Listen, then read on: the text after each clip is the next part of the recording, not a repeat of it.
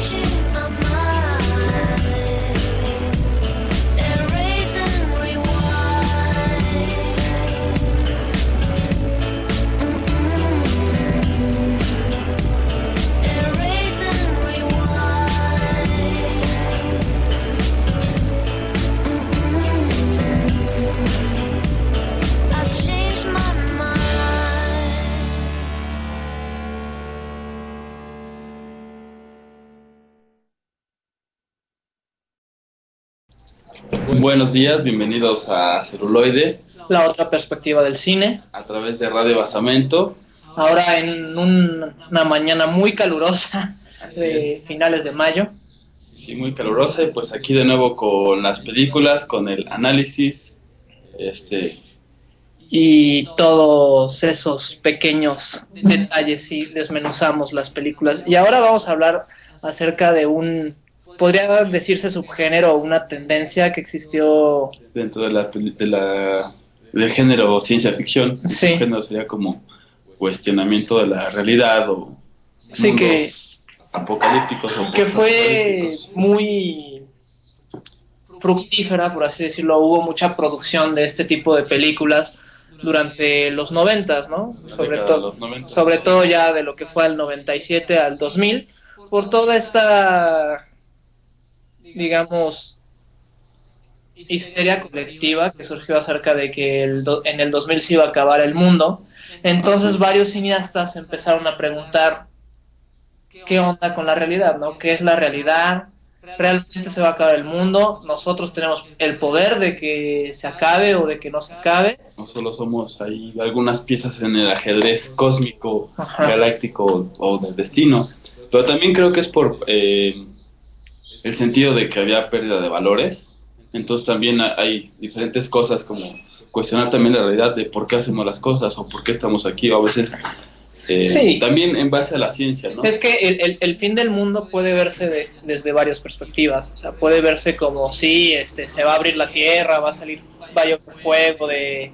como en el, en el cielo. apocalipsis de la Biblia, Ajá. claro. O puede ser que se cuestionen los valores, las instituciones y tu manera de actuar y de pensar. ¿no? Eso también es un fin del mundo. Así es, de cómo se había estado viviendo hasta ese momento. Y es muy interesante porque justo en la década de los noventas es cuando el Internet hace su aparición al mundo Sí. como, ah, como algo que puede utilizar la sociedad, porque antes había estado investigando, pero solo en laboratorios Ajá. militares y con esos Sí, fines. no, o sea, tenemos internet desde los años 70, nada más que se abrió al mundo y bueno, creo que todos hemos vivido toda esta revolución que ha sido el internet. Así es que precisamente ahí es donde se acaba también el mundo, ¿no?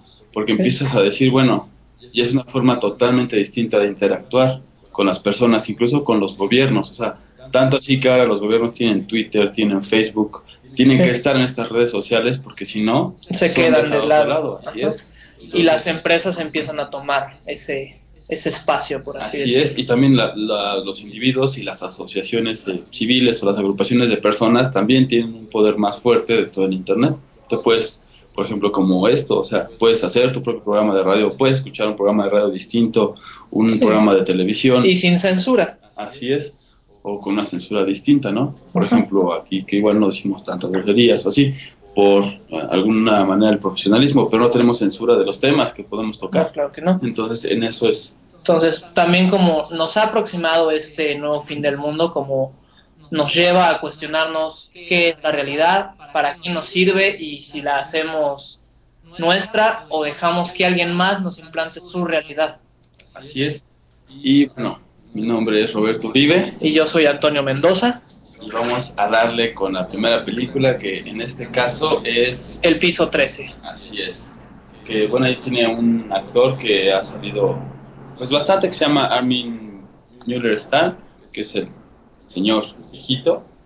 Y pues en esta película es del año de 1997, si no me equivoco. Sí, así es. 98. 98, como otras o casi todas las que vamos a estar viendo.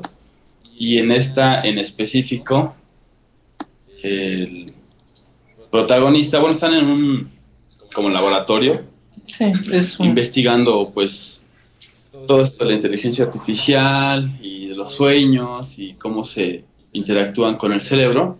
Están haciendo también esta investigación pues de la realidad virtual, que también fue algo muy sonado en los noventas. Sí, de que ya todo iba a ser Virtual totalmente. que no estamos muy lejanos de esa realidad porque ya los avances científicos han llegado a tal grado. Entonces estos científicos que viven, digamos, una realidad contemporánea, empiezan a desarrollar dentro de su subconsciente, bueno, dentro de estos experimentos, con ayuda de unos modems que ocupaban precisamente X número de pisos, que ahí es donde viene que se supone que estos modems se encontraban en el piso 12, Y ellos estaban en, que sería que era el piso 13. Que bueno, ahí también está la, la referencia pues al número. ¿no? Como quiera también es ahí dentro de todo eso de la numerología y todo ese rollo, pues sí, sí, tiene como que un cierto ciertas significado. acepciones. Entonces, mientras están experimentando esto, desarrollan una especie de juego de realidad virtual que se basa en los años 20. ¿No? Entonces, este nuestro protagonista se mete en su subconsciente y crea un personaje y, y- quiere sacar, digamos, a la gente que está metida en ese en ese sueño. ¿No? Y por alguna extraña razón no podía salir de la ciudad. No, o sea, todo, todo, esta ciudad era una especie de isla y de la cual uno no podía salir porque según esto estaban arreglando la carretera o Siempre se había caído el puente. Siempre había una excusa que te decía no puedes salir de la De de, esa ciudad. de esa ciudad. Y de hecho también pues solamente los personas que estaban ahí, pues obviamente no, no tenían La necesidad, de salir porque ni se cuestionaban. así es, cubierto. Todas sus necesidades estaban cubiertas en la ciudad y pues, de ahí venía el hecho pues de que no estuvieran buscando precisamente salir de la ciudad. Pero entonces, eh, pues surge algo, ¿no? Que, que cambia. Empieza como a ver algo extraño el protagonista y empieza a cuestionarse pues todo esto, ¿no? De qué es lo que pasa realmente o por qué se le hace precisamente curioso eso, de que nadie, ninguna persona eh, se esté preguntando por qué no se puede salir de la ciudad, por qué siempre tienen que estar en es California, Los Ángeles, eh, la ciudad, entonces, en 1937, el año que recrean en esa realidad virtual. Entonces siempre está, pues él se da cuenta de eso, ¿por qué? Les preguntas como no, pues no tenemos por qué salir. Sí, o sea, aquí hay telégrafo, aquí hay todo, pero, pero ¿por qué no? O sea, y todas las personas están... pero dentro de esa realidad, Así es. Entonces ¿no? empieza a ir hacia allá.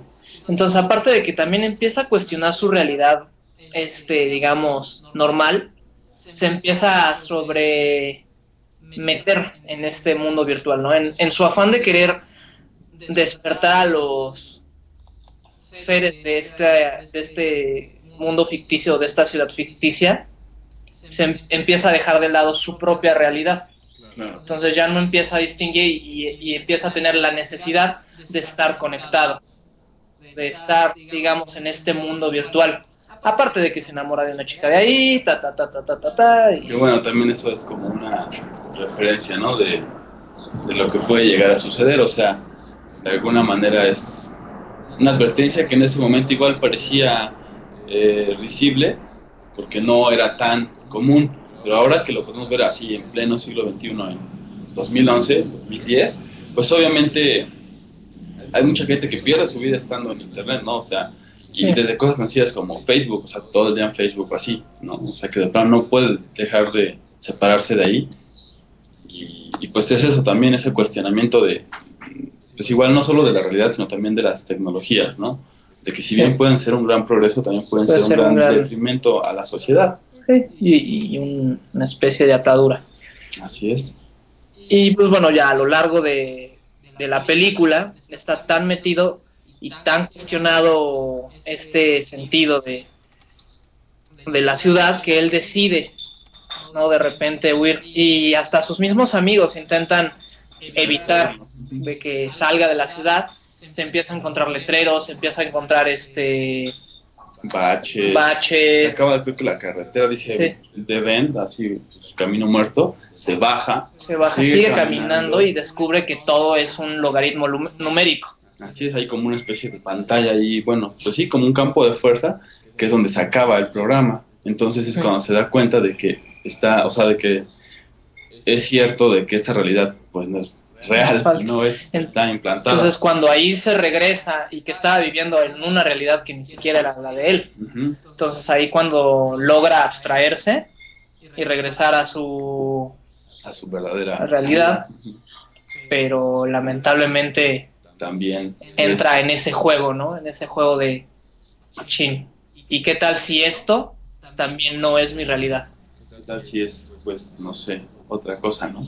O puede ser otra vez otro experimento y creo eh, dejan ahí como la, La duda. la duda, la incógnita, porque termina en, uno de- en un sueño que él tenía de una playa con esta chica y va ahí, pero pues como que hacen la referencia de que puede ser otro programa, que al fin y al cabo no es tan eh, fuera de lo común, no es tan raro, ¿no? Vamos a ir ahora a, a otra pequeña canción Rolita. Ajá, y volvemos con más. Y recuerden comentarnos por nuestros medios de comunicación. Aquí estamos.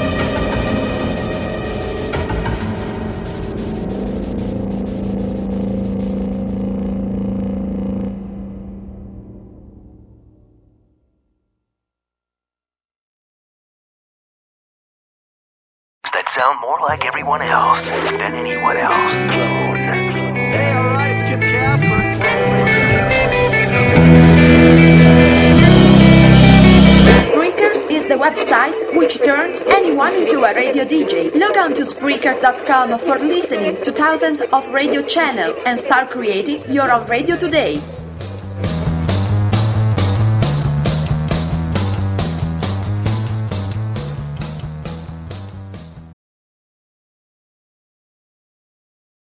Celuloide, la otra perspectiva. Bien, ya estamos de vuelta. Sí, aquí en su programa. Y ahora vamos a hablar de dos películas que, aparte de estar relacionadas por el mismo director, También están relacionadas por el, la temática, incluso el feeling y el- la ambientación del mundo están muy emparentadas. Y pues una de ellas es, Ghost in the Shell, y la otra es Avalon. las cuales se basan precisamente en la serie del mismo nombre, Ghost in the Shell, Así es, o fantasma en la coraza. en la coraza, como dicen nuestros queridos amigos de España. Y Que si tienen oportunidad, tanto vean las películas como la serie animada. Tiene dos temporadas de unos 24 o 23 capítulos que precisamente igual en los 90 ya están marcando, yo creo, una realidad que estamos viviendo ahorita. Sí, y yo creo que también tiene mucho que ver, pues, eh, que, que, que venga de Oriente, ¿no? Sí, Eh, que están más en contacto con esa Ajá. tecnología. A partir de la Segunda Guerra Mundial, que pues, pasa lo de las bombas, Y es un empiezan a meterles dinero y este, pues, hacen mucha investigación científica. Entonces ellos empiezan a tener un boom y una carrera tecnológica mayor. Y a- aparte de que se levantaron de la nada, ¿no? Y ahorita tienen que volverlo a hacer después de los conflictos que tuvieron con el terremoto que sucedió hace unos Un mes, más ajá, o un menos. mes más o menos, otra vez tienen que empezar a, pues, a levantarse y pues e- eso siempre lo ha tenido eh, por los japoneses, entonces siempre han estado muy en contacto con la tecnología de punta, ¿no? Con todo esto. Entonces, pues obviamente en base a esto es que, que nace todo esto de Ghost in the Shell y que de alguna manera este director no- nos lo cuenta de dos maneras. Una es en Ghost in the Shell, la serie y también con un OVA o un- una película animada y la otra es con, con Avalon, Avalon, que es, digamos, la misma temática. pero con personas. Sí. Este director es Mamoru Oshii. Sí, sí, mi Sí, japonés sí. anda muy bien. No, pues yo igual no es tan bueno, pero sí, pues así, Es- así si no algún miembro de la audiencia ya nos corregirá más tarde. Entonces, esta película y esta serie nos, nos habla acerca de una especie de policía cibernética que tanto obra en la realidad como obra en el ciberespacio, Así es. ¿no? Y cómo se hace la guerra no tanto física, sino en una especie de terrorismo virtual.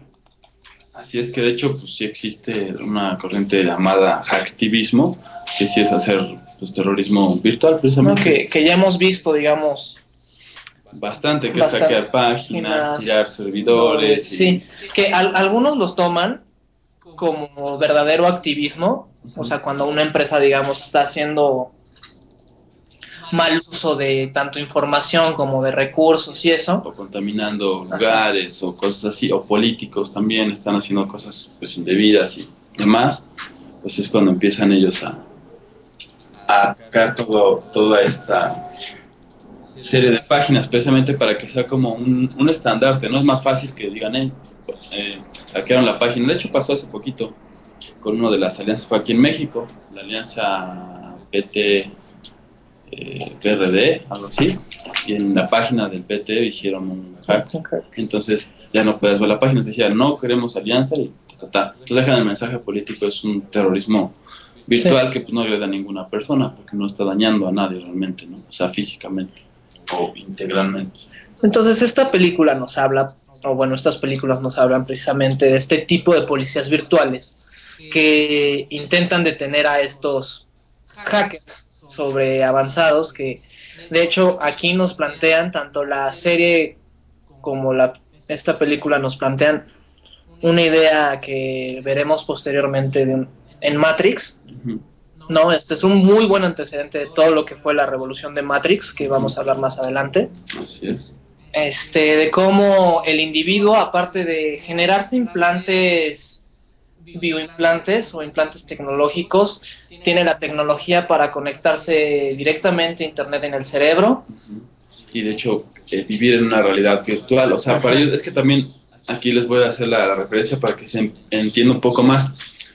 Porque en 1984 hay un libro que se llama Neuromancer, eh, Neuromante, de William Gibson, que él habla precisamente del ciberespacio. Él acuña este término, ciberespacio, pero él lo entendía como es una novela de ciencia ficción, como eso, como el ciberespacio es un lugar donde tú te metes, o sea, tal cual en realidad virtual. Lo que hacemos en Internet es, y le decimos ciberespacio, es eso, ¿no? Que es un espacio, por ejemplo, virtual, la página de Radio Basamento, la de Spreaker, etcétera pero ellos lo entendían como realidad virtual. Entonces de ahí también parte toda esta serie de películas que vamos a estar viendo, que se entiende eso, o sea, tú te conectas a través de una parte de tu cuerpo, usualmente el cerebro, para que precisamente tengas esos impulsos y te metas a ese ciberespacio, pero de realidad virtual. Entonces ahí te actúas y tienes pues también todo lo que después veremos en Matrix, ¿no? De la imagen residual propia y demás, o sea, cómo te interpretas tú Sí. mismo en ese mundo virtual, que también es lo que hacen en el piso 3, ¿no? O sea, te conectabas, te metías en una realidad virtual, que es pues un ciberespacio, porque no existe realmente. Entonces también esta película nos, nos plantea un tema de que precisamente no es nuevo, digamos, esta problemática que era el manejo de la información. Entonces, por el manejo de la información, eh, este terrorismo cibernético estaba a punto de llevar a la Tierra a una tercera guerra mundial. ¿No? Y únicamente el, estos ciberpolicías japoneses tenían la capacidad para mo- moverse o infiltrarse y evitar este conflicto. De escalas mayores. Ajá. Entonces, no, nos, la película, las películas tienen un juego muy interesante, al igual que la serie, que nos lleva de repente a la, a la realidad, a la fantasía, a este mundo virtual. Entonces tú ya no sabes cuando es la, la realidad, digamos, Virtual. virtual, real, o es una visión subjetiva del personaje. también, porque eso también lo maneja mucho este director. Entonces, de hecho, yo cito aquí un, un programa muy, bueno, un capítulo de la serie que yo creo que fue el que más im- impacto me generó, que están en una sala como de concursos o de chat.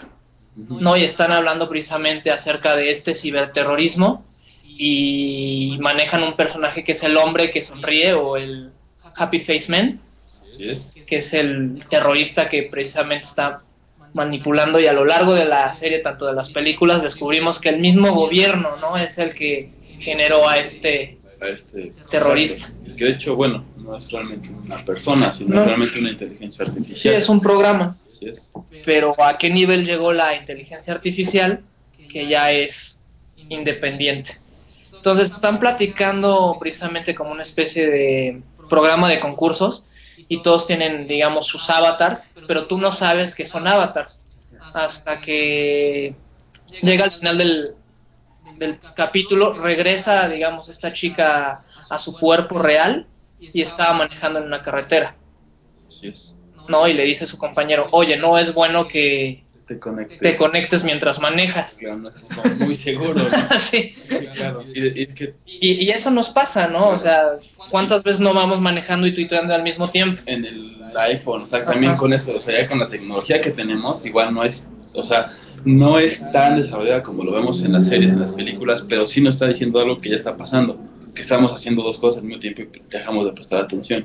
Digo, simplemente el, el conducir y, hablar por teléfono celular, pues obviamente es este bastante difícil, está comprobado científicamente que es como estar ebrio porque Exacto. pierdes las- la capacidad de, de reacción. Un dato curioso con base a eso de- del chat, como agregado cultural, es que existe una cosa que se llama la máquina de Turing. Lo que hace esta máquina de Turing es un Turing el que lo programó, es un programa inteligencia artificial que se llama chatbot, o sea, un robot de chat. Entonces, él lo que hacía era eso, para saber si las personas se daban cuenta De que si están estaban hablando con un, chateando. con un robot, o sea, con una máquina, un programa, o si están hablando con una persona. Y lo curioso es que más del 60% no se daban cuenta que era un robot. Por el tipo de respuestas y de, de preguntas que... Así es, y ahora lo han avanzado, hay uno por ahí, creo que se llama chatbot.com, si quieren meterse pueden hablar con él y dar, pues, o sea, respuestas muy coherentes. A veces, pues obviamente si le meten algo muy denso, algo muy filosófico, pues es donde ya truena. Pero si es una conversación normal en un chat, o sea, de hola, ¿cómo estás? ¿Cuál es tu nombre? ¿Qué te gusta? Te va a responder absolutamente todo y tú, si no pones atención. Y hasta puede ser afín a ti. Así es, eso es lo curioso, o sea, que de repente no sabemos, ¿no? O sea, igual en un chat nadie nos asegura que, que sea una persona del otro lado, ¿no? Vamos a la canción y vamos a volver con más de las películas de sci-fi.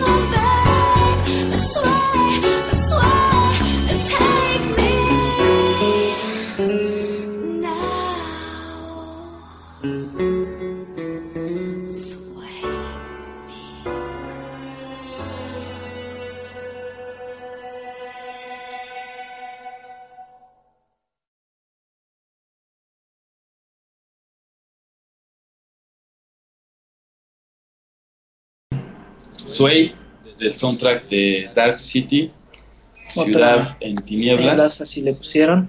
así es, y que también es de ciencia ficción, cuestionamiento de la realidad, y también es de los 90, es de 1998, el director Alex Proyas, Alex Proyas, perdón, y que pues pueden reconocer a una gran actriz, Sí. Jennifer Connelly, Que también ya vimos en el programa de fantasía, en Laberinto, Sí, si la El recuerdan, ese fue su primer filme, Laberinto, y después ya sale aquí ya más Bueno, que madura. sí. Y, Y pues, también tenemos a este otro actor que a Kiefer Sutherland, que es el de 24, sí. y bueno, otras tantas, ¿no? Entonces, esta película es precisamente igual, habla acerca de experimentos y mucho acerca de qué realidad estamos viviendo. Estamos en una realidad que nosotros decidimos o que nosotros decidimos vivir o que alguien más nos está Imponiendo. imponiendo. Y aquí lo hacen de una manera muy padre. Se llama Dark City porque primero todo el tiempo la ciudad es de noche, nunca se ha visto la luz del día. ¿no? Y que también así habla de, del- de cómo las personas también no se dan cuenta de eso. Es que también eso es algo importante remarcar porque lo vamos a estar viendo, que a veces están programadas para, es decir, la educación que se da también puede hacer eso. O sea, aquí y ahora, con la tecnología, porque eso se ha investigado desde hace muchísimo tiempo. Pero bueno, no desviarme mucho. Eh, no se dan cuenta, como en el piso 13, de que no, no hay luz del día. Aquí es eso, ¿no? No ven que no hay un amanecer, no hay mediodía, no hay nada. Así como ahorita que está el sol hermoso y brillante, eso no existe en Dark City, ¿no? Por eso le ponen Ciudad en Tinieblas. Y el piso 13 no se dan cuenta que no podían salir, Mm, de- porque de la todo ciudad, tenían ajá. satisfecho ahí, pero no era como quiero ir a ver qué más hay. ¿no? Nadie lo tenía. Bueno, aquí tampoco. Sí, entonces pues ya este existe un accidente, ¿no? Este, donde no implantan bien los recuerdos estos seres que se me hacen muy muy maquiavélicos de cierto modo. Tétricos, ¿no? Y Sí, tétricos. sí, y, y aparte reductivistas, ¿no? Eso, eso a mí se me hace lo, lo más fuerte de todo, que estos seres que aparentemente controlan la ciudad, este, se dan cuenta, bueno, son, aparte de ser reductivistas, porque tienen nombres así como el señor mano, el señor ojo, el señor rápido, Sí, claro que son puros eh, adjetivos, adjetivos, y sí. palabras, digamos. Sí, que describen, sí, que describen algo, vaya. Ujú. No, ellos experimentan junto con un psicólogo, Que es precisamente Kiefer Sutherland, que él sí es humano. porque ellos son una raza extraterrestre. pero es el, único humano que existe, bueno, Que es, que es libre, por así decirlo. Entonces le implantan los recuerdos de un asesino a otro, pero existe un acci- accidente y le quedaron residuos de su personalidad anterior. Entonces él empieza a, pues, a buscar a esta persona, a esta chica que fue su esposa en otro, en otro sueño, por así decirlo, porque es eso, Sí. o sea, cada noche la ciudad volteaba Volteaba para y, que no le diera precisamente el sol y todos los recuerdos de todas las personas se borraban. y aparte de ser modificada la ciudad. Entonces Así la es. modificaban calles, modificaban pasados, modificaban relaciones y había solo unos pocos que se habían dado cuenta de eso, pero los tomaban como locos o ya los habían eliminado estos Estos seres. seres. Que de hecho ahí voy a hacer un pequeño paréntesis freak para todos aquellos que sean fans de la serie de Buffy, la Casa Vampiros, como yo. El capítulo de Hush, creo que es de la cuarta temporada, si no me equivoco. Que también hay unos seres muy parecidos que hacen eso. También la noche salen y roban la Ah, sí. voz de las personas. Pero bueno, en este caso lo que hacen es cambiar los recuerdos, ¿no? Y que, bueno, son muy parecidos físicamente. Pero lo que hacen en este caso es cambiar los recuerdos y todo eso. Y también ahí puede entrar otro spin, otro giro que es eh, el sentido espiritual también dicen eso. O sea, cuando morimos pues, Sí. se nos olvida todo el rollo. Claro, y podemos volver a volver aquí, pero igual ya no te acuerdas bien y podemos conocer a personas que igual conocimos en otra vida. pero no estamos totalmente conscientes. Y es lo que Claro, de alguna manera sucedía. Vamos a dejarlos con esa idea. con esa idea y vamos a un pequeño corte de los patrocinadores de la página y volvemos con ustedes. That sound more like everyone else than anyone else. Hey, alright, it's Kip Casper.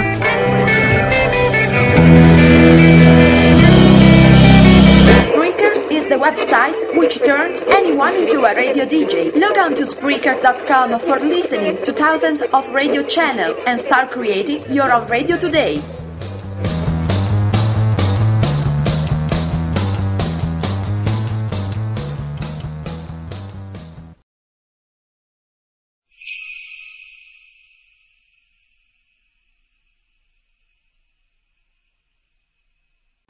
Estamos de vuelta.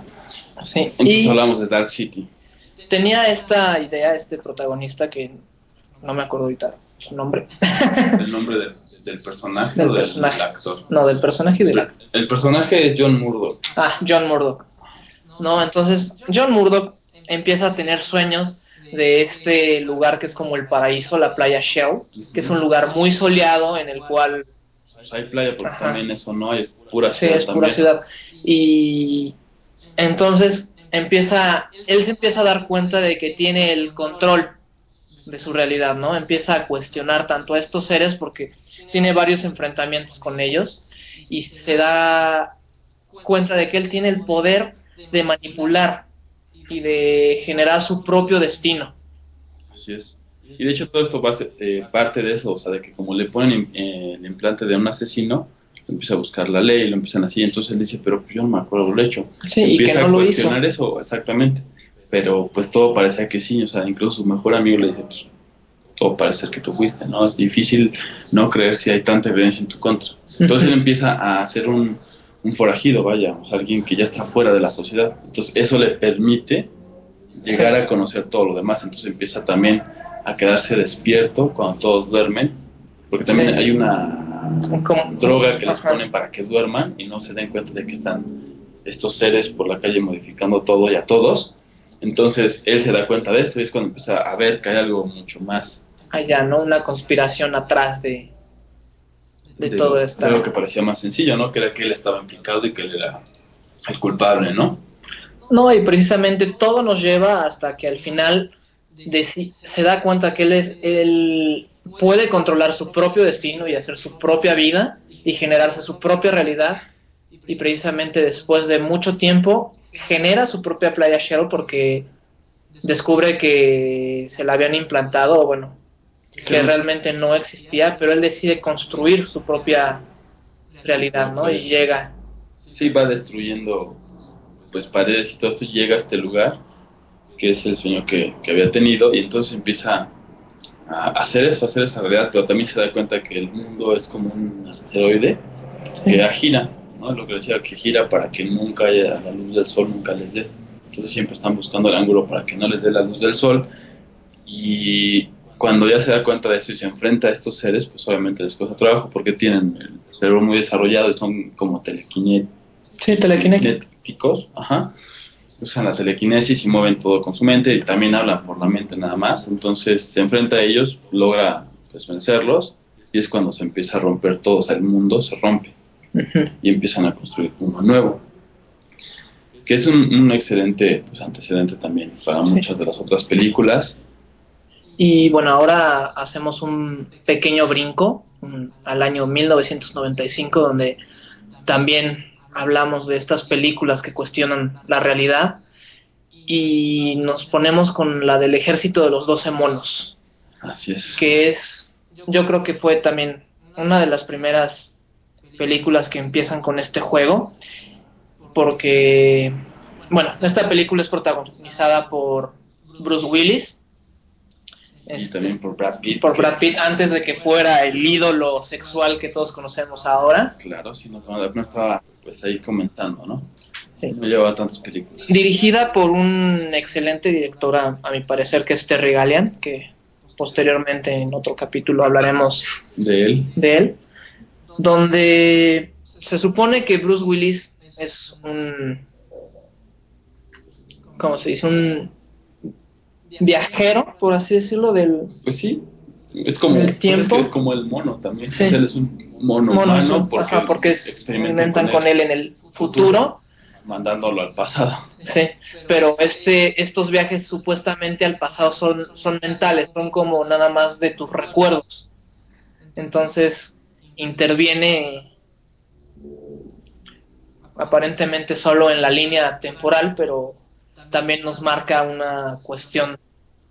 Porque mientras él está en el pasado, aparentemente todo su futuro no es coherente porque todos los indicios que, que le dan, o sea, él, él llega con una psicóloga a pedir ayuda con una psicóloga que al final se, se enamora de, De ella, ella. y tienen una relación porque él la convence de esta realidad o de este futuro fatídico que Postapocalíptico que va a suceder cuando cierta persona libere un virus a través de 12 monos precisamente. Y que procedemos así el ejército de los 12 monos, que serán los que se liberarán, harán un virus que va a diezmar el noventa y tantos por ciento de la población. y los va a obligar a vivir bajo tierra. Así es.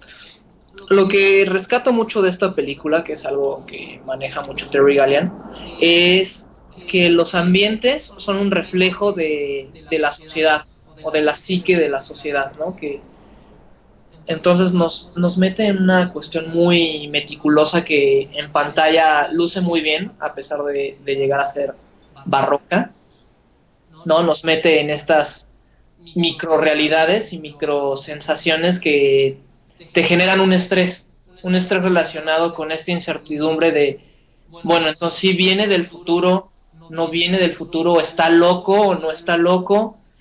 Sobre todo yo creo que esto pasa porque te mete también en el personaje, que tú también Sí. dices, pues sí, sí viene del futuro o no, y también tú dices, pues si yo lo estoy creyendo, igual y también ya estoy medio tocadito, ¿no? Sí. Medio perdiendo la realidad, pero es por eso, porque está, es complicada también la realidad. A veces creemos que la realidad es así, como esto que estamos tocando ya, pero no lo es. Claro. Entonces, a lo largo de esta película nos lleva a estos dos personajes que tienen un amorío muy fuerte y muy pasional, donde Bruce Willis tiene un sueño muy recurrente que es una mujer la cual llora por él. Así es. De hecho, ese es de lo que, o sea, lo que más me impactó de la película y siempre la recordaré. Recuerdo esa escena, así que como recuerdo tantas cosas como si lo hubiera vivido, porque el sueño es él de niño, recuerdo un asesinato de un hombre Sí, en el en aeropuerto. el aeropuerto que tiene bigote falso, etcétera, y una mujer llorando por esa persona. No se da cuenta de que es el mismo Sí. hasta que le pasa, ¿no? Del otro Exacto, lado. de que- Pero hay una paradoja, obviamente. Sí, muy- está muy fuerte. El joven y el Y el viejo y, y ve su propia muerte. Así es, pero no lo Entonces- entiende hasta que muere. Entonces ahí es un cuestionamiento muy fuerte de la realidad. O sea, ¿qué tal si, no sé, es posible, nos hemos visto morir Igual en un sueño, ¿no? en un sueño o en la realidad, ¿no? O sea, ¿cuántas veces no hemos visto a alguien morir, pero no nos damos cuenta de que igual nosotros podemos ser ese otro o en algún momento nosotros seremos esa persona que esté a punto de morir y perdemos esa empatía o no somos conscientes? Claro, porque decimos, bueno, pues no somos nosotros, pero sí, sí. Ah, bueno, y también nos empieza a cuestionar si este personaje es real, porque de repente tiene ciertas apariciones, o sea, estás caminando y te lo encuentras en la calle y, y te empieza a decir, oye, este es el lugar donde, donde Va a empezó ser el laboratorio. el laboratorio y, y de repente está huyendo de la policía y te deja abandonado y pasan dos Desaparece. meses y no vuelves a saber nada de él. Entonces tiene una relación intermitente que también lleva a un grado de locura a la psicóloga que, que lo está tratando. hasta que ya se da cuenta que es real. Eso porque pues precisamente como viaja, pues cuando viaja desaparece su cuerpo de esa, de esa línea temporal. Entonces se da cuenta precisamente por evidencia. Es decir, toma el, perdón, el caso por el lado científico, de hasta que no hay evidencia no le voy a creer, está loco. Pero de- se da cuenta que trae una bala que es de 1800 y tantos, porque uno de los saltos lo mandan mal. Sí, el época- primero. el primer salto lo mandan y le dan un balazo, que pues es una bala redonda, un balín, vaya, los que usaban antes. Y encuentra la fotografía de él herido en, en Entonces pantalla. no puede ser posible que o tienes ciento y tantos años o si viajaste en el tiempo es cuando empieza a darse cuenta que realmente no está tan deschavetado, como le dice ella, o yo también ya estoy perdiendo la cabeza, ¿no? Pero después se va dando cuenta Sí. que sí, empieza a ver cosas que tiene razón. Y aquí también nos mete una onda muy, muy griega, que es este destino fatídico, porque al final nos, nos plantea que el, que el que él haya regresado al pasado No evita nada. no evita nada de que, o de hecho genera los elementos que están buscando en el futuro, porque hay una llamada que se supone que es La que él hace, la que él hace para evitar que sale el ejército de los 12 monos, monos. y se propaga el virus y hace todo lo contrario. Ajá. porque pues él recibe la orden de matar a este a esta persona A y se este da cuenta hasta el final que es este científico que no es eh, Brad Pitt quien se había como especulado y se había creído que era él pero no es así cuando lo va a matar pues es cuando lo diezman los policías del, del aeropuerto y es cuando también se ve eso o sea por más de que él soñó Ok. con su muerte y la vio no pudo hacer No fue nada hasta- consciente. no fue consciente hasta que se, se muere no y dices o sea por más que quisiera no podía cambiar el destino no Bueno, ahora vamos con con una canción esta es de la película pasada que hablamos es Ghost in the Shell y volvemos con más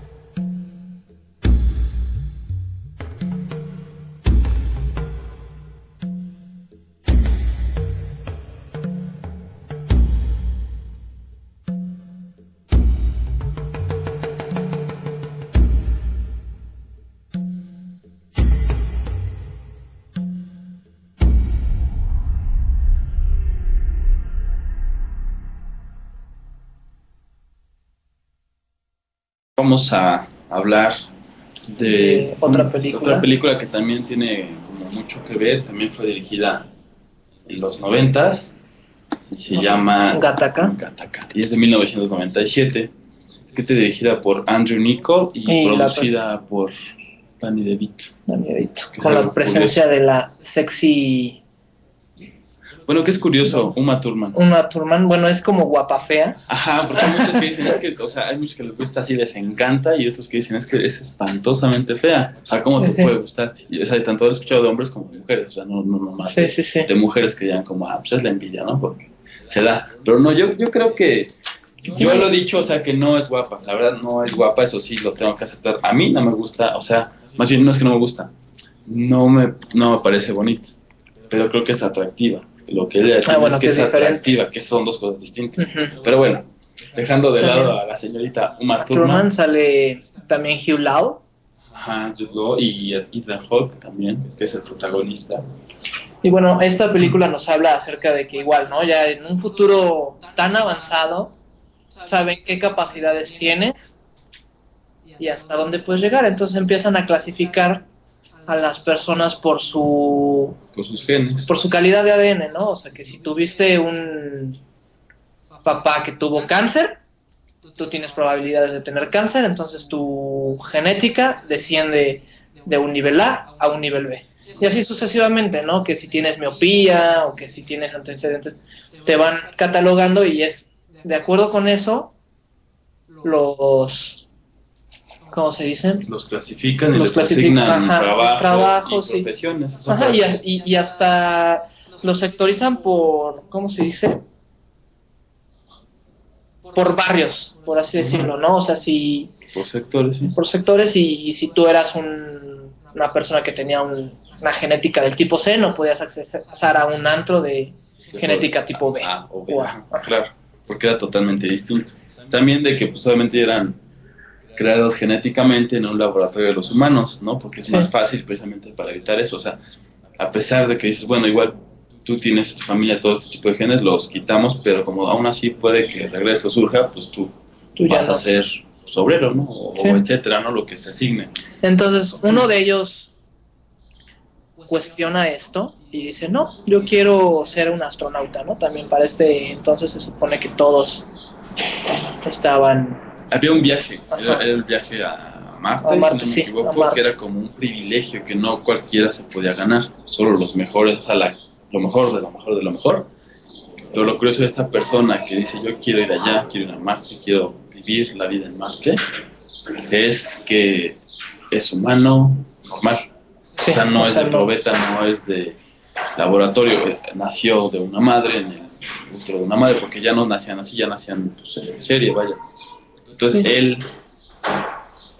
es muy interesante el personaje porque él tuvo que sobrellevar muchísimas cosas como Sí, males como- congénitos precisamente, Sí. asma y todo Ah, este rollo sí, y, y aparte de que su hermano era un creado. ¿no? ajá, un, un ente gataca. creado y un gataca y, y sobre todo que era tipo, tipo A, ¿no? Y él estaba destinado a, a irse a Marte. Así es, y sin embargo él con su esfuerzo, su voluntad, logra precisamente pues, superarlo, ¿no? Que de hecho esa es la escena más destacable de esa relación de ellos dos, cuando están nadando, que le dice, bueno, si quieres que te pruebe algo, te lo pruebo, vamos a atravesar eh, la- el mar, bueno, o sea, la playa de un extremo a otro, en un cabo, vaya, y le dice, bueno, sí, sí es cierto, si eres tan bueno, si eres tan perfecto, le dice el humano al gataca, pues demuéstramelo, y se echan a nadar los dos, y el hermano a la mitad se regresa porque ya no puede, el otro le dice, pues ¿por qué no? Le dice el gataca, pues ¿por qué lo sigues haciendo? O sea, ¿por qué? ¿Cómo haces sigues, eso? ajá, porque sigues Pues intentándolo. porque siempre he sido así, o sea, porque siempre he tenido, o sea, a mí me han negado las cosas y las tengo que obtener por el doble de esfuerzo. Entonces, pues es obviamente lo que hace que, que sobrelleve esto, ¿no? Sí, ¿no? Y entonces empieza a adquirir la personalidad de Hugh Lau, que era un medallista olímpico. Gataca también, pero corta igual los dejamos con esta idea, volvemos eh, después del corte. That sound more like everyone else than anyone else. Clone. Hey, alright, it's Kip Casper.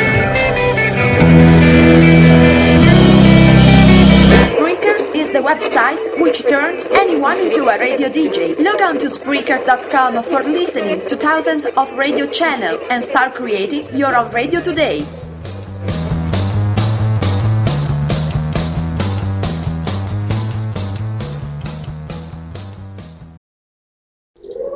Entonces, pues bien, Sí, este, empieza a adoptar la, la personalidad de este atleta olímpico. Entonces, vemos que tiene que hacer juegos de engañar a todo un sistema, este, con muestras de sangre, muestras de pelo y todo tipo de fluidos corporales hasta sangre, porque las mujeres en este mundo, cuando besaban a una persona, iban a una especie como de banco de genes para analizar. así es, qué tan buenos eran estos genes o de qué, tipo pertenecían.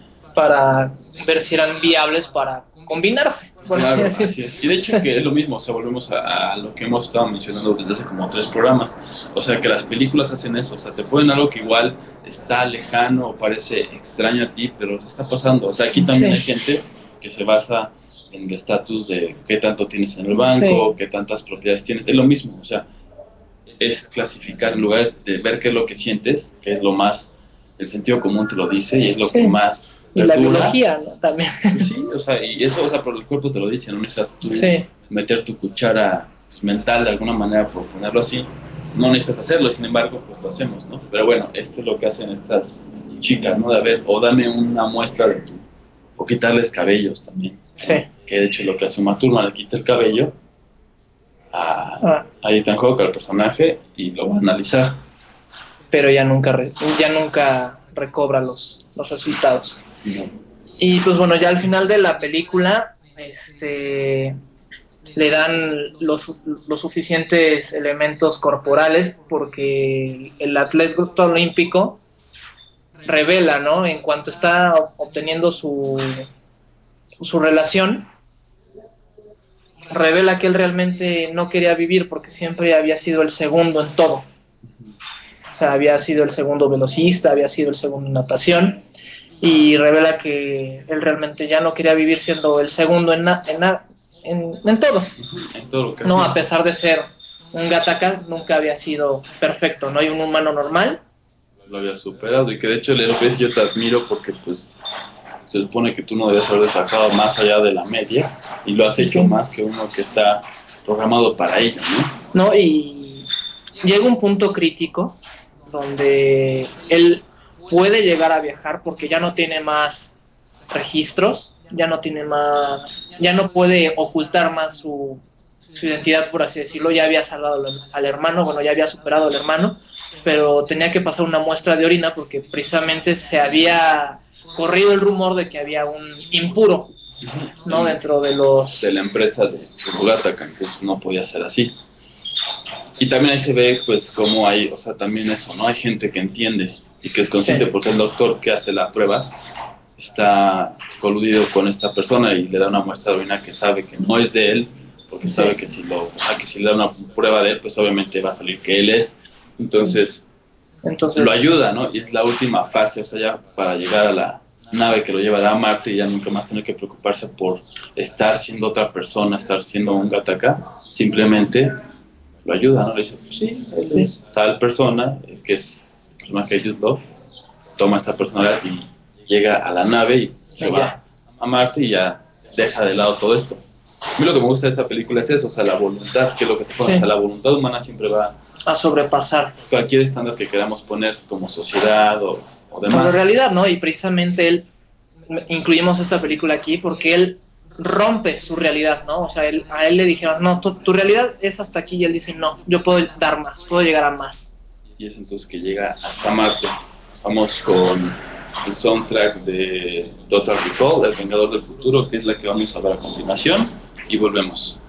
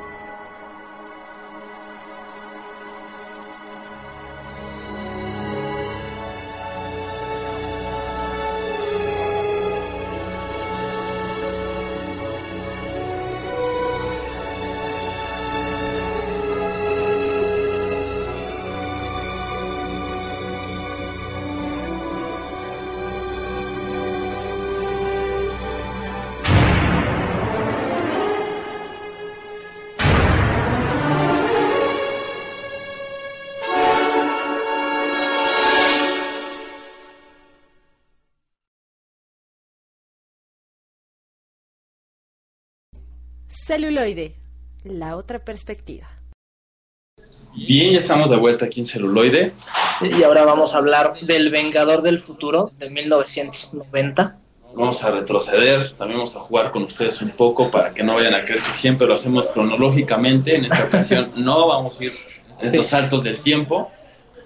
Y pues bien, este es de 1990 con pues actores de los 80 totalmente, porque sale Arnold Schwarzenegger, Sharon Stone, así como también se Sí, comentaba Michael. Michael Ironside, que recordarán aquellos que vieron la serie de B, Invasión, la primera, Sí, la ¿no? primera, la la de que los- hicieron. De los reptilians, perdón, de los eh, lagartos. Sí. Y pues bien, en esta, obviamente, como recordarán, sí, Muy este, bueno. Bueno, ya. Nos estamos desviando. la era la pero bueno, También. También está También buena, está- la, la está bajaré buena, sí. entonces será mi tarea para igual hacerles más comentarios atinados y desatinados también. En El Vengador del Futuro, Total Recall en inglés, que de hecho está basada, como les decíamos, la mayoría de las de películas de ciencia ficción se basan en novelas. En una que se llama, lo recordaremos por usted perfectamente, bueno, así lo pusieron aquí en México, de Philip K. Dick. Y habla acerca, bueno, en la película también, de, de la- del personaje Quaid, Dennis, Quaid. Quaid, perdón, que pues es un- una persona normal que tiene su trabajo cotidiano y vive su rutina. En el 2040, en el 2084, o sea, ubicada en 2084, entonces todavía tenemos tiempo, igual veremos si se Sí. cumple o no. y pues él tiene su rutina, y tiene a su esposa que es Sharon Stone, y pues vive su vida muy Normal. padre, sin, sin complicaciones. Hasta que que... decide ir a un laboratorio a que le implanten unas vacaciones porque no tenía dinero suficiente para, ir a para, Marte, ajá, para viajar a Marte, entonces va a que le implanten unos recuerdos. de su viaje a Marte. Entonces su esposa se enoja muchísimo, empieza a hacer un, un berrinche, pancho. un pancho enorme. Como se le dice aquí en México, para coloquialmente, ajá. Entonces, pues ya él empieza a darse cuenta de que, pues de que hay algo extraño.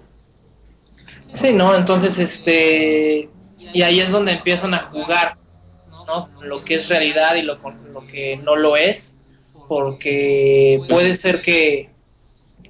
Bueno, según cómo va la línea de, de la película, dice: No, pues es que él ya estuvo en Marte, entonces no le estamos implantando Ningún recuerdo. ningún recuerdo, sino que realmente se lo estamos Reavivando. revivando.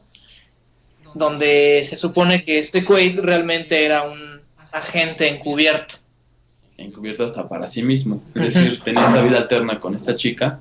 Y esta chica que es su esposa, no es realmente Sí. su esposa, es otra gente que lo está cuidando para que no recuerde Lo que, lo que hizo. lo que hace, porque lo que hace, supone sí. que, o sea, tiene eso. Entonces ellos se dan cuenta en la esta fábrica, pues no fábrica, sino laboratorio, empresa, de que ya tiene recuerdos reales que no le pueden implantar recuerdos falsos por unos reales, porque ya están los reales además. Sí. Entonces, más bien como que se los hacen recordar, entonces él dice, yo quiero ir a Marte.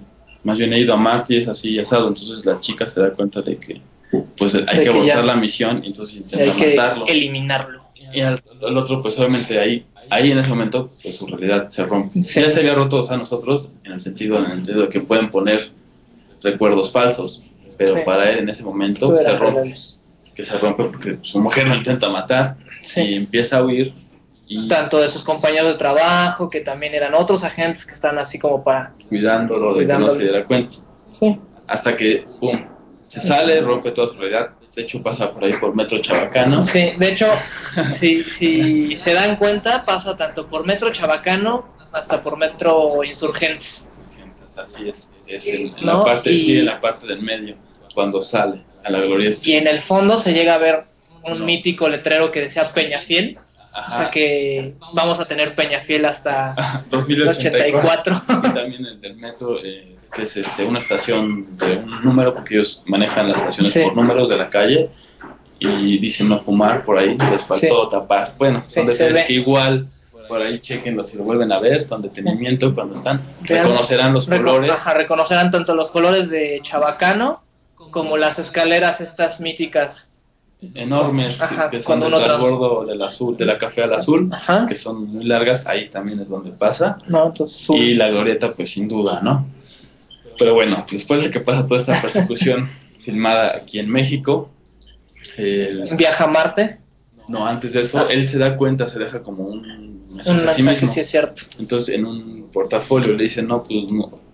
Su, su yo mismo le dice, no, pues no vas a poder dejar que la marca, o sea, que te sigan, porque tienes un implante en el cerebro y es donde pasa este esta imagen tan impresionante que se mete en la nariz y se saca el implante. Pero es con animatronics también, todo eso también Sí, cuando empezaban, ¿no? En ese momento ya no era tanto la computadora, sino era en animatronics. Así hacer el, el molde y que, que se viera real. Entonces se da cuenta de que es un agente y empieza a, a tener que sacar eso sin realmente estar consciente, ¿no? Porque Sí, tiene entonces que... son como de estas cosas que ya, o sea, hay una escena muy chistosa donde él ya sabe manejar un arma, cuando según esto en la vida había agarrado una. Claro. Entonces empieza a disparar a diestra y siniestra. Y pues bueno, ya llega a Marte y se da cuenta de que es un triple agente. Sí, es como... Por un lado es esta persona que conocimos al principio, que es X, Sí. pero también es un agente del gobierno. Y que a la vez es un agente revolucionario Así es. que apoya a la, Resistencia. a la resistencia de mutantes Marciana, para que tengan oxígeno gratis. Así es, porque realmente el oxígeno En Marte era muy caro. era muy caro, pero por- porque no lo habían desarrollado y no querían desarrollar una tecnología alienígena de otra raza que ya habían dejado ahí todo para que, bueno, hicieran de nuevo agua, porque es basado en la teoría Philip K. Dick de que hay eh, depósitos de hielo en Marte, pues de ahí como No, que de hecho ya elabora- está comprobado. No, sí está comprobado que sí se podría hacer algo parecido a lo que él planteó, pero bueno, y volvemos a lo que habíamos dicho, ¿no? Como la ficción de repente puede proyectar a la investigación científica. Pero él llega a Marte y se da Una- cuenta de, una de revolución completa. Tanto sus amigos dejan de ser sus amigos, como sus enemigos empiezan a ser sus amigos, como sus anteriores enemigos.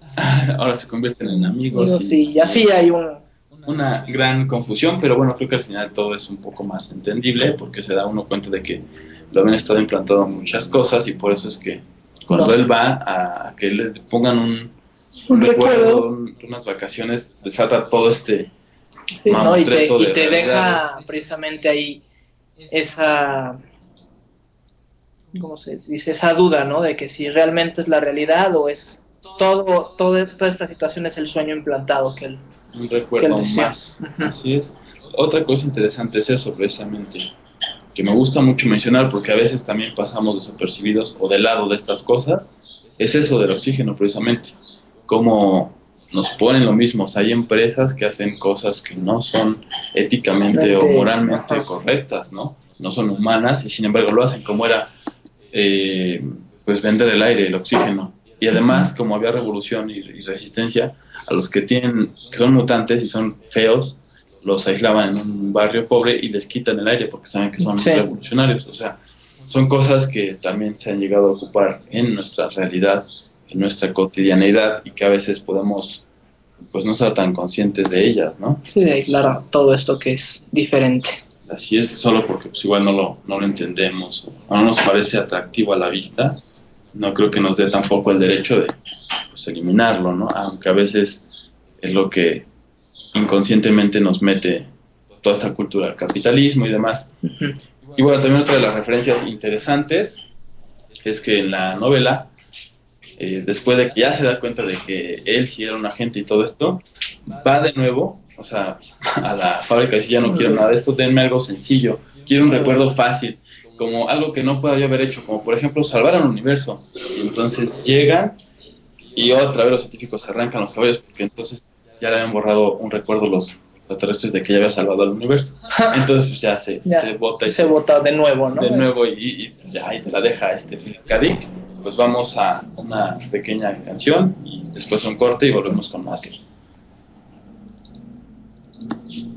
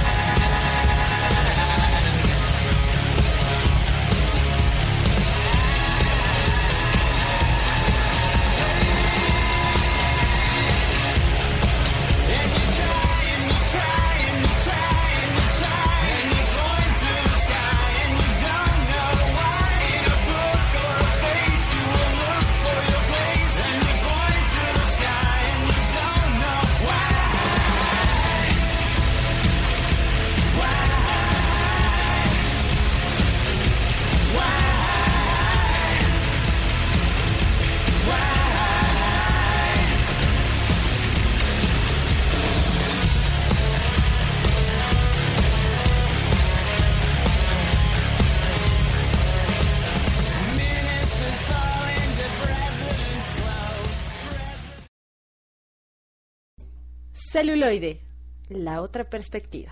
That sound more like everyone else than anyone else. Hey, alright, it's Kip Casper.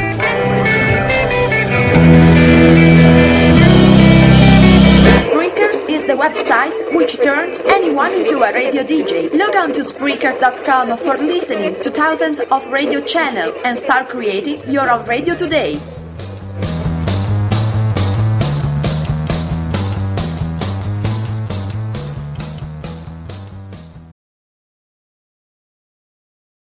Ya estamos de regreso aquí Sí. en su programa. Celuloide a través de Radio Basamento. Y ahora nos relajamos un poquito, en cierto modo, pero seguimos cuestionando la realidad. Y ahora vamos a hablar de una película que yo creo que lo hace muy bien Así y es. que abrió la puerta a todo esto que son lo que ahora conocemos como reality shows.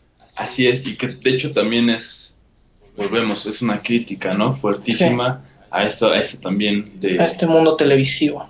y, y adictivo también, Sí. ¿no? Y estamos hablando del show de Truman, Ajá, The Truman Show, protagonizada por, yo creo que es un excelente actor, el cómico. cual lamentablemente se ha visto reducido a la comedia. Sí, exactamente. Bueno, es muy buen cómico, pero también ha hecho pues drama, como lo vimos en el número 23, El número 23, El Truman Show, en Truman Show, y también en en El hombre que viene de la luna, que es...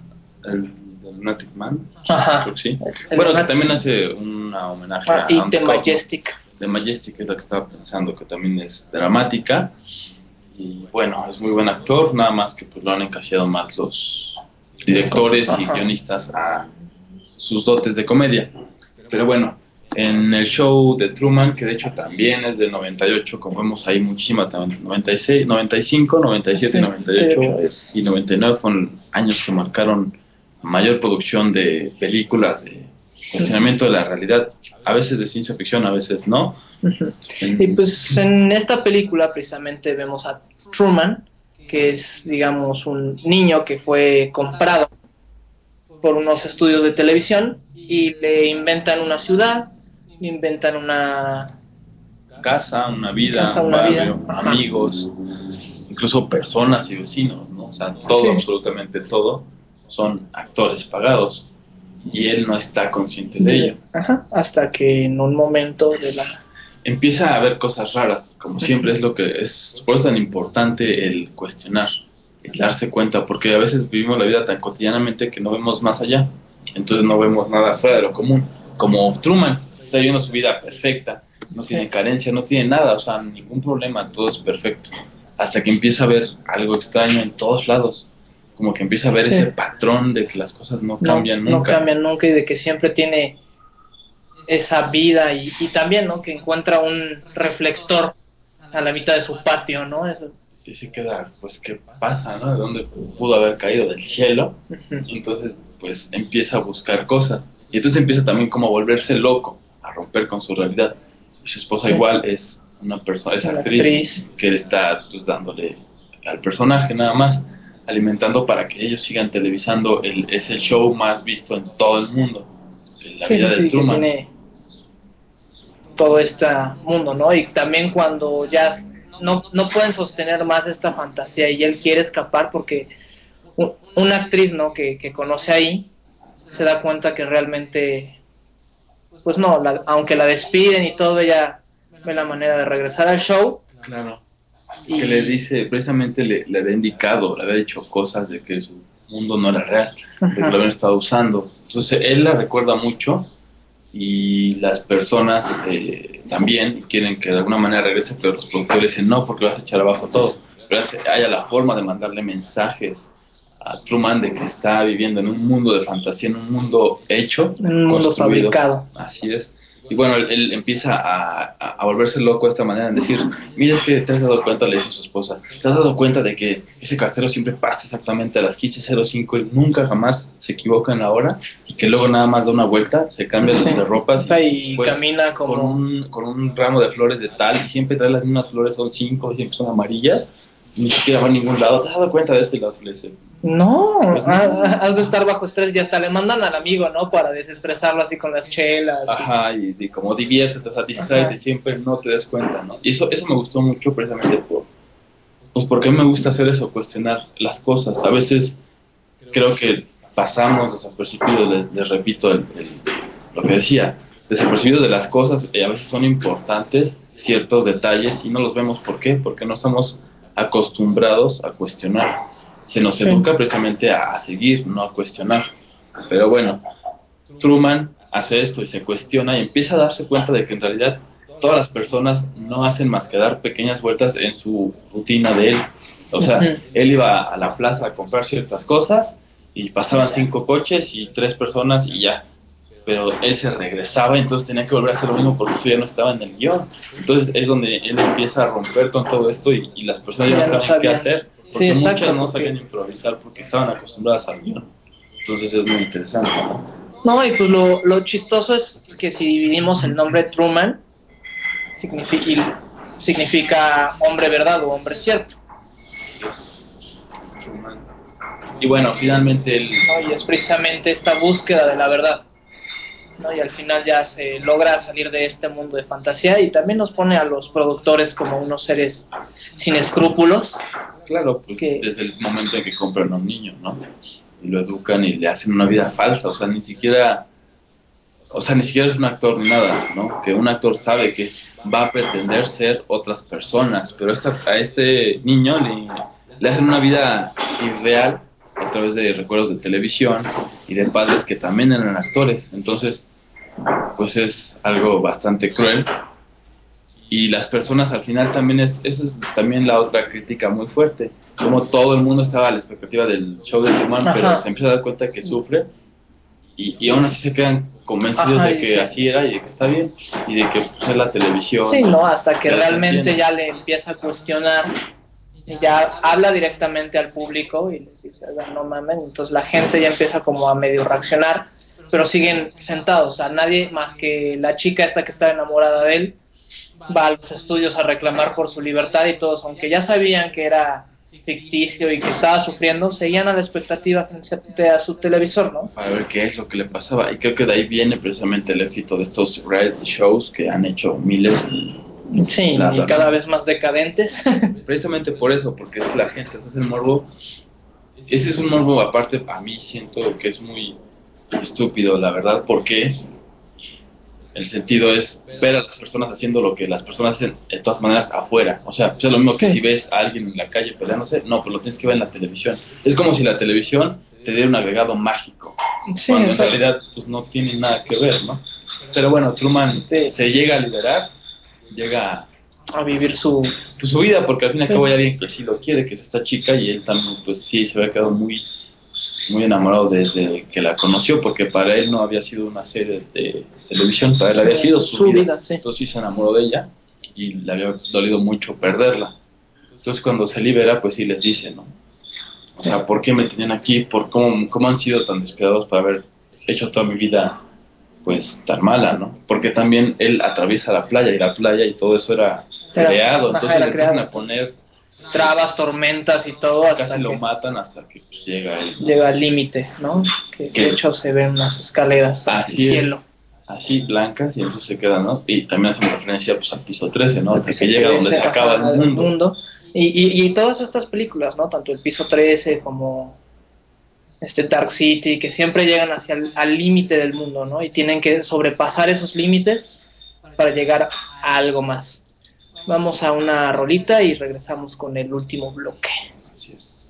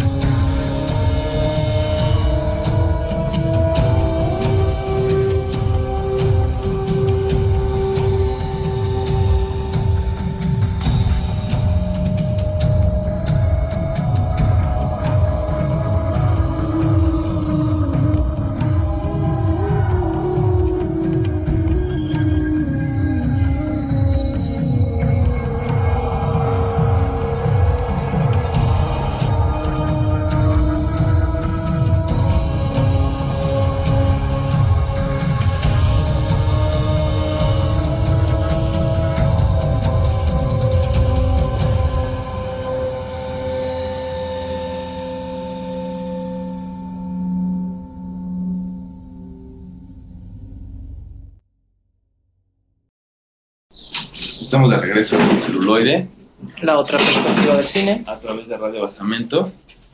Y bueno, vamos a hablar. Un poquito de la consecuencia, ¿no? De este cine antes de... Vamos a dejarlo mejor al final. Así es, ya sé que muchos de ustedes Sí. ya, ya saben de qué vamos a hablar en el último bloque y ya están deseosos de que hablemos de esa película. Pero no. pero todavía no. Tendrán que hacer acopio de paciencia. Vamos a hablar, curiosamente, y a veces y puede parecer eh, contradictorio, de que hablemos primero de las consecuencias y luego del epítome, pero vamos a hablar de las consecuencias que tienen Sí, esta este década de pi- los noventas.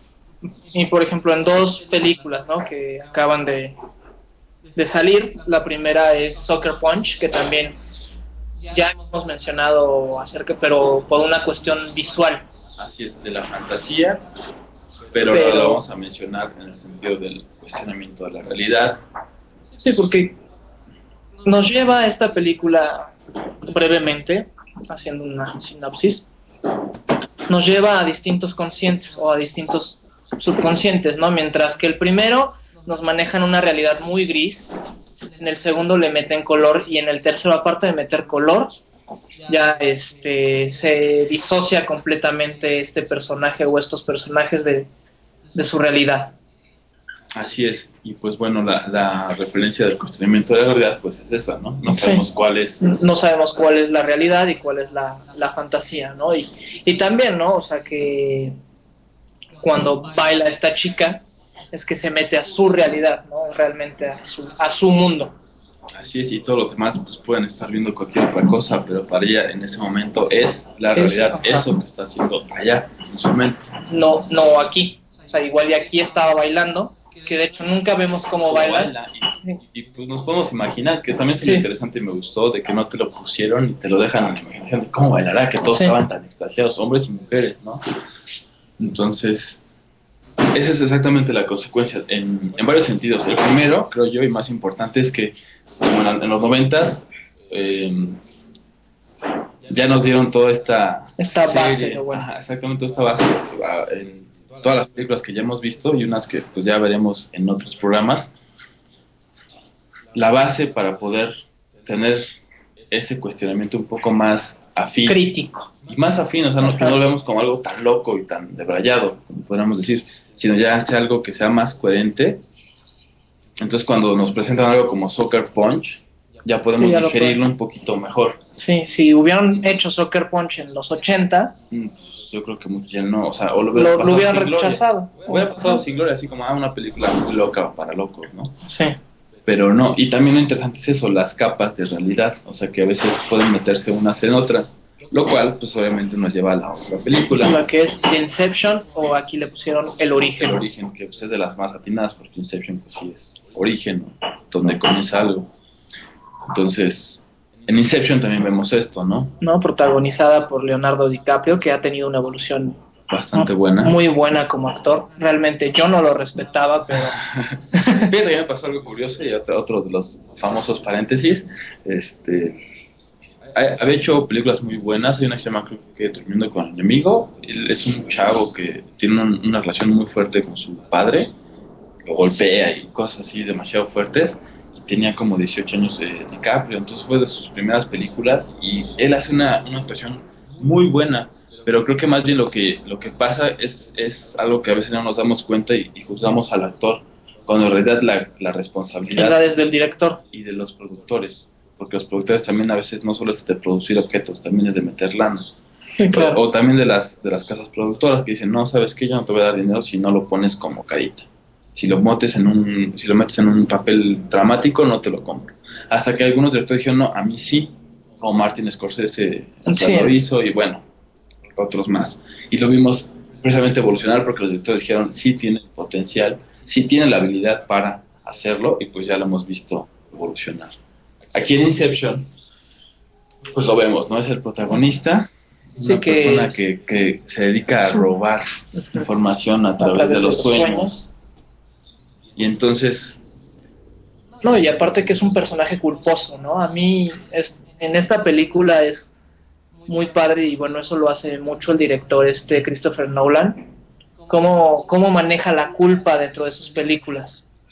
Así es, y eso y también el hecho de que nunca te deja bien definido el final, es como Sí. te lo deja interpretar, ¿no? Bueno, excepto las de Batman. Ajá, sí, claro, eh, esta referencia sí, porque bueno, porque también pues no te lo da, pero en sus guiones eh, aparte, o sea que no están basados en un personaje Sí. así, pues él lo hace mucho, ¿no? Como en Memento, que fue su primera película.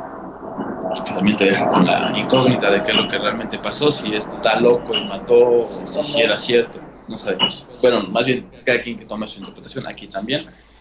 Pero aquí también es eso del, de las capas, ¿no? De, Sí, de las capas de la realidad y en qué realidad te quieres quedar, porque él en un principio estaba tan dolido por la por el recuerdo de su esposa que según esto la esposa ya estaba muerta, pero estaba rondando ahí en su subconsciente, o sea, que alteraba y lo saboteaba. Así es, él estaba ahí sin dejarla ir, ¿no? O sea, no la dejaba ir, entonces la tenía en el recuerdo y seguía recreando el momento de su muerte y muchos momentos que tenía eh, recuerdos. Entonces recreaba sus sueños a partir de eso, a pesar de que él había dicho a la chica, que es como su aprendiz, que se convierte en su aprendiz, le dice que no debes hacer eso, que no debes crear un sueño a partir de, de recuerdos, porque después pierdes la realidad, pierdes el piso de cuál es cuál, y él lo lo, lo él estaba hacía todo el perdiendo. tiempo. Así es. Entonces aquí vemos toda esta serie de sueños, de- dentro de sueños, dentro de sueños, y de cómo él tuvo que implantar cierta idea en la mente de su esposa para poder despertar, pues ya habían estado en un sueño Sí. tan profundo que había durado 50 años en, en, un ratito. en un segundo, o sea, porque ahí también nos maneja un- una especie de múltiplos, de según cuanto más subconsciente Va al subconsciente te dirijas, más este más se desdobla el tiempo porque las funciones cerebrales trabajan más rápido cuando dormimos. Eso, eso no Sí. es tan disparatado, pero, pero sí está muy interesante. Pero bueno, el chiste es que en Inception vemos precisamente reflejado todo esto. y que, y que tal uno cual. realmente no sabe cuál es su realidad, ¿no? De si uno sale, si uno está dentro, y eso te, te deja esa duda, ¿no? La película, ¿cuál era la realidad? Si salió, no salió, tú eliges, ¿no? Y al final, yo creo que estas películas siempre nos dicen que uno elige su realidad. su realidad y lo que desea o no pensar. Pues ahora vamos a otro corte. corte, ahora sí volvemos al último bloque. La espera se ha acabado. That sound more like everyone else than anyone else. Hey, alright, it's Kip Casper.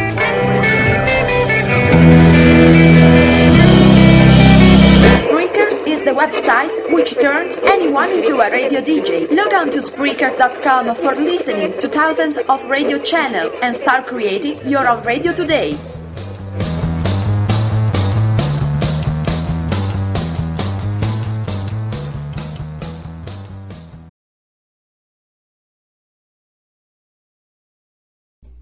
Celuloide, la otra perspectiva.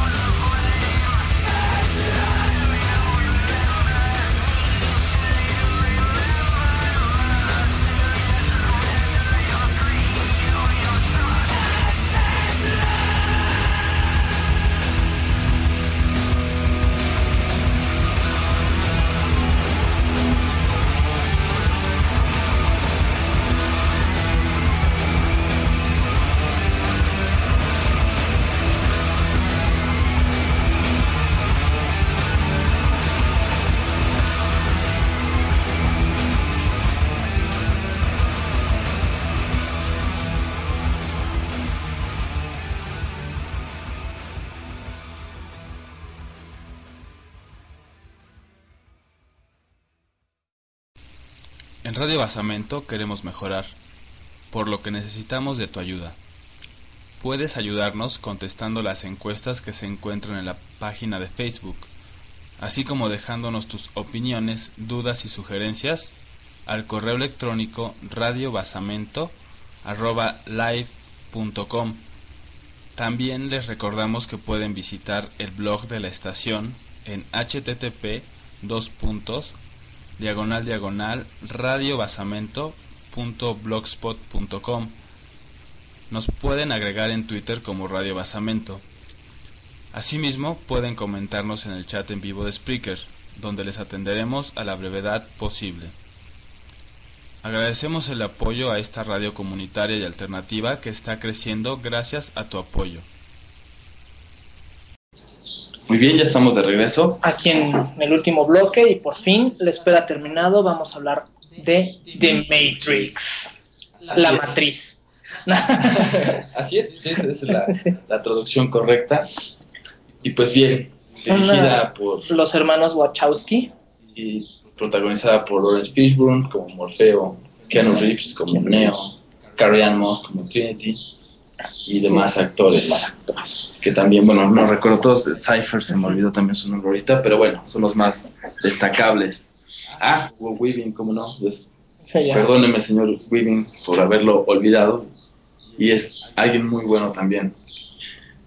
Pues bien, ya hablamos de hackers, realidades virtuales, eh, De conectarse a la realidad virtual. de no saber cuál es tu realidad, sin saber si es un sueño o no es un sueño, cómo distinguimos la realidad, ¿no?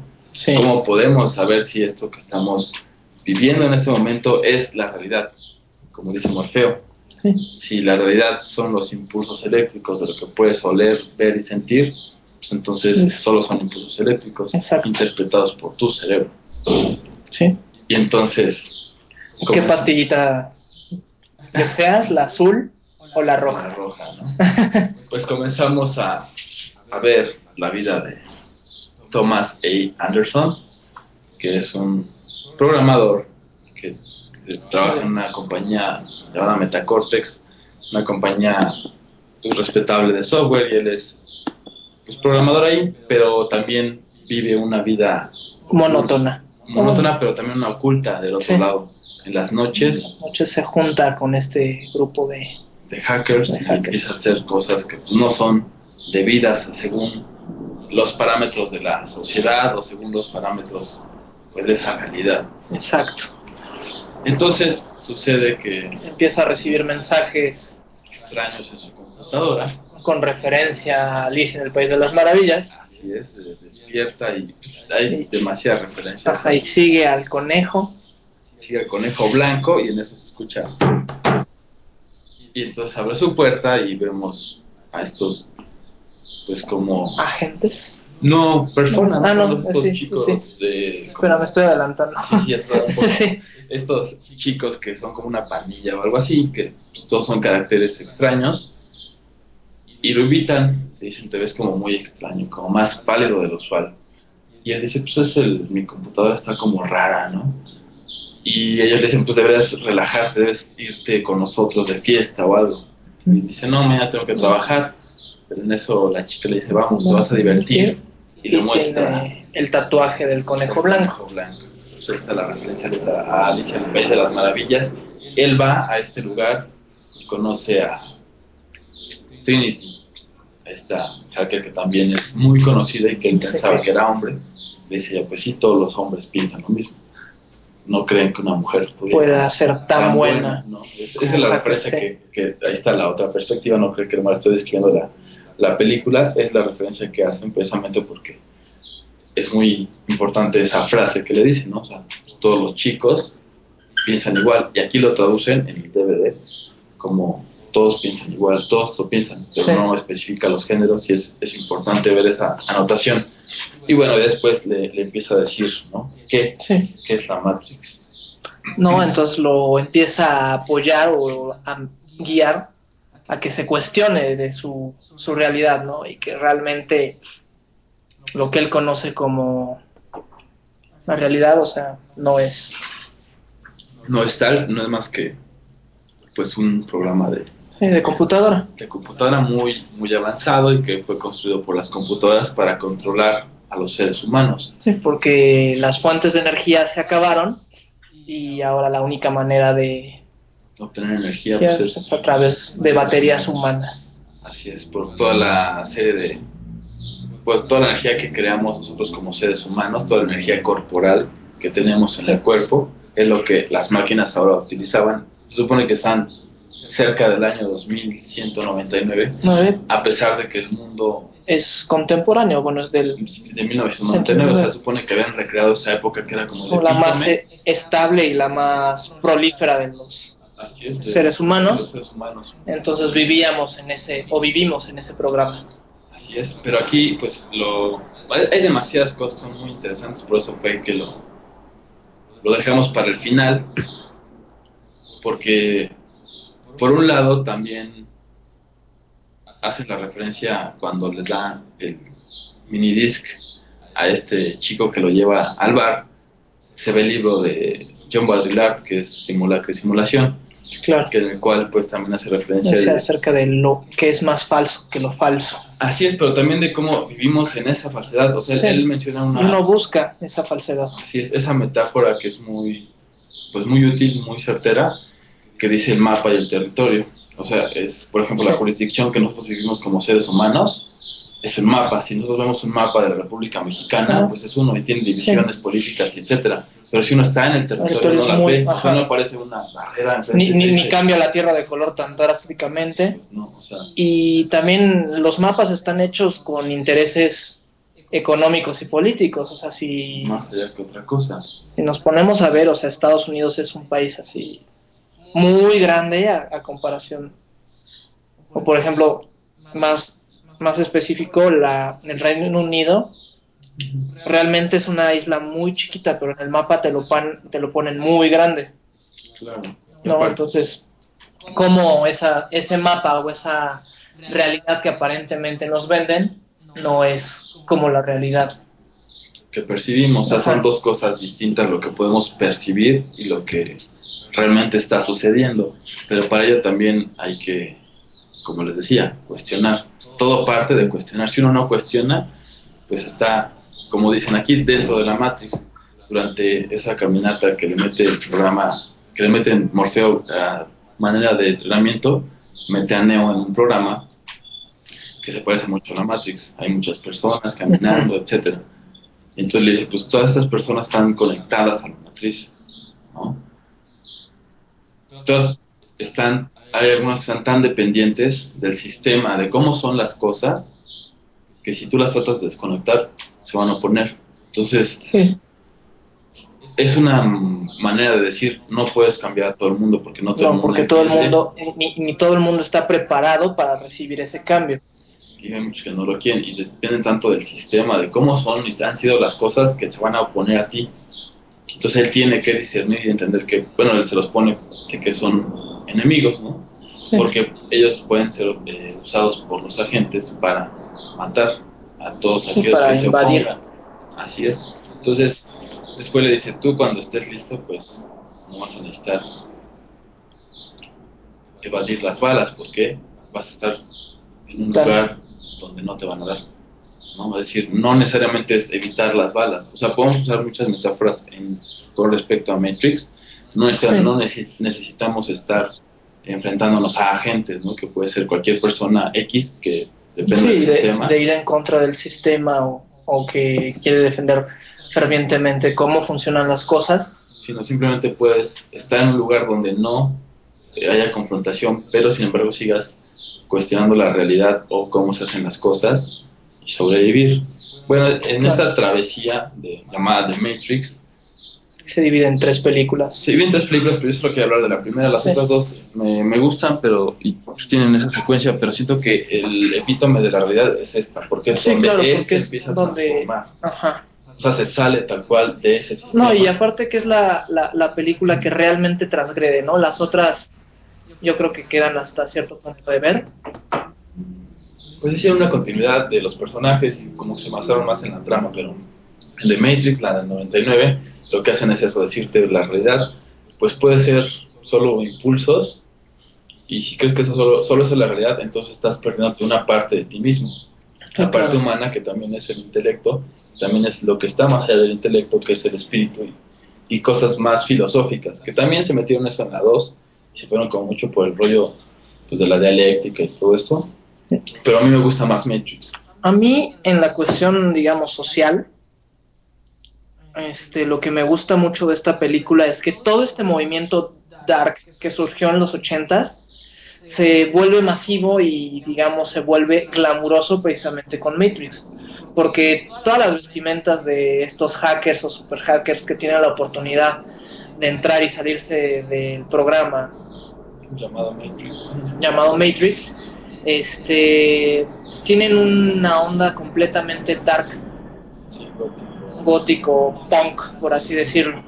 Así es, y es que es la referencia, como les decía, a la novela de, de William Gibson, que acuña el término ciberespacio, pero también el término cyberpunk, que era como el punk del, De, del ciberespacio, o sea, de lo virtual, de lo que no existe sí, de como lo, que, Internet, de lo que rompía, digamos, esas...